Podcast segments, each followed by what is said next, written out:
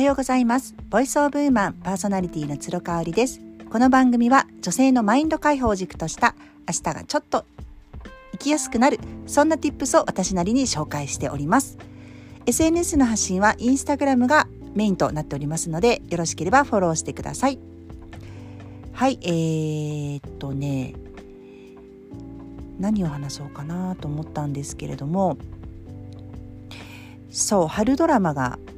終わりましたね。ほぼ全て終わりました。もう今回もたくさん見ました。10個ぐらい見てたんじゃないかな。と思いますがまあ春はねやっぱり韓国ドラマがかなり私の中でヒットが多かったので私の解放日誌もそうですし私たちのブルース。この2作がねもうワンツーなんですよね。ツートップで。で日本のドラマはねうーんそこそこやっぱりミステリーとか面白いなっていうふうに感じたんですけれどもうーんやっぱり最終回って難しいですよね脚本とかも。韓国ドラマもすごく好きで盛り上がってハマってたのに最終回えっていうのが結構多いんですよ。でねあのお知り合いに聞いたところによると脚本をやっぱり途中で視聴者さんの意見とかを反映してすごく人気のあるキャラクターの出番を増やしたりとかあの嫌いなキャラクターを少しこう味変させたりとかなんかそういうね脚色するらしいんですよ。だからなんか最後こうごったにみたいな感じになってしまうっていうのを聞いてねああなるほどなと思いました。今テレビもなかなか視聴率が取れないじゃないですか。みんな YouTube に行っちゃったりとかしてるしね。なんかそんなこともあってうん迷走している部分はあるのかなと思ったんですけれども、まあ、春ドラマってでも1年を通してもすごく豪華なキャスティングでお送りするのが常ですよね。今回木村拓哉さんのあのドラマもあったし月9は綾瀬はるかちゃん。視聴率の女王なんだよね彼女はね。そう綾瀬はるかちゃんのドラマって私実は見るのすごい久しぶりなんですよね。なんか奥様はスパイみたいなのあったじゃないですか。あの西島さんと夫婦役ので実はあの暗殺者かなんかだった？スパイかなんかだったっていうねそうそうあれ以来ね見てなかったと思うんですよねあんまりなんかね彼女自身はめちゃめちゃ好きなんですけど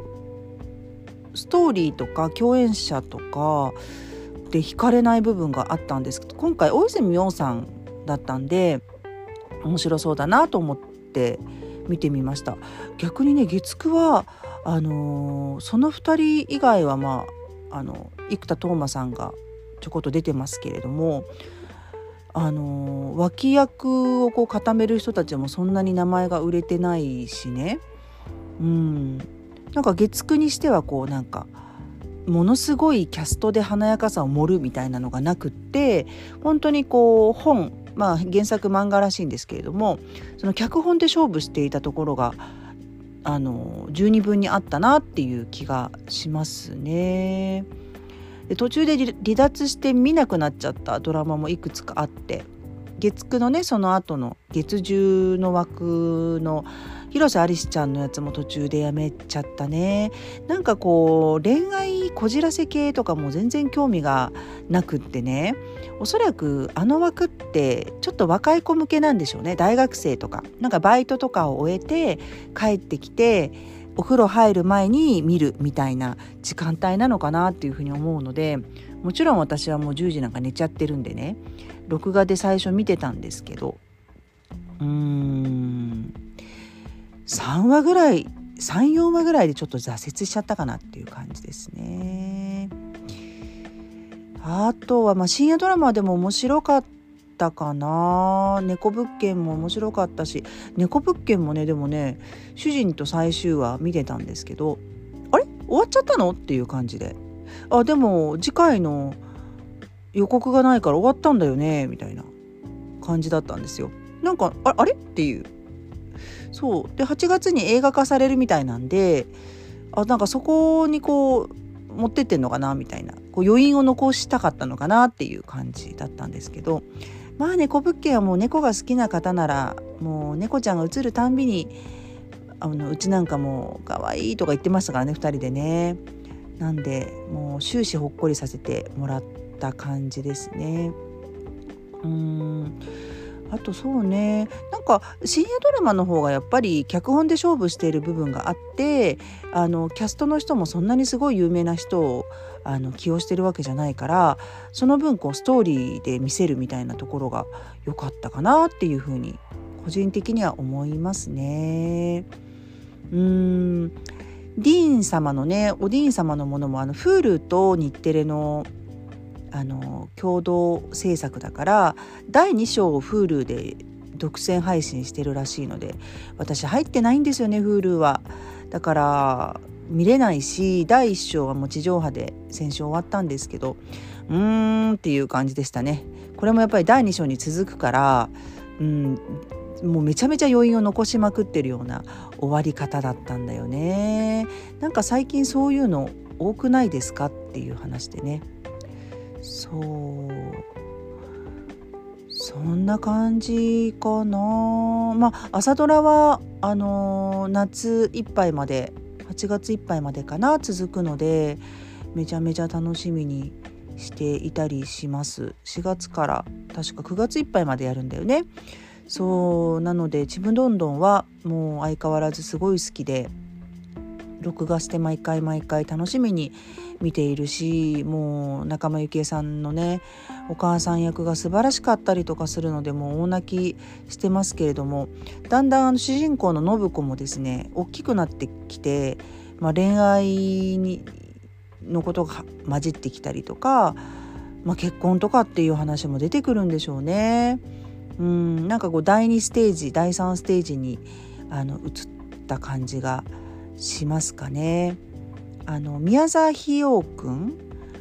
あのブームの宮沢さんの息子さんやっぱあの子すごいいいですね今回の和彦くんの役がめちゃめちゃ合ってる気がしますね。まっすぐな本当にこうあの正義感あふれる新聞記者っていうね役回りがすごくぴったりだしあのー、確かお母さんがハーフミックスの方なんですよね。そうだからあの彼のこう飛び色の目がね飛び色の目とこう色白のあのすごく抜けた白い肌が逆にまた合っているなという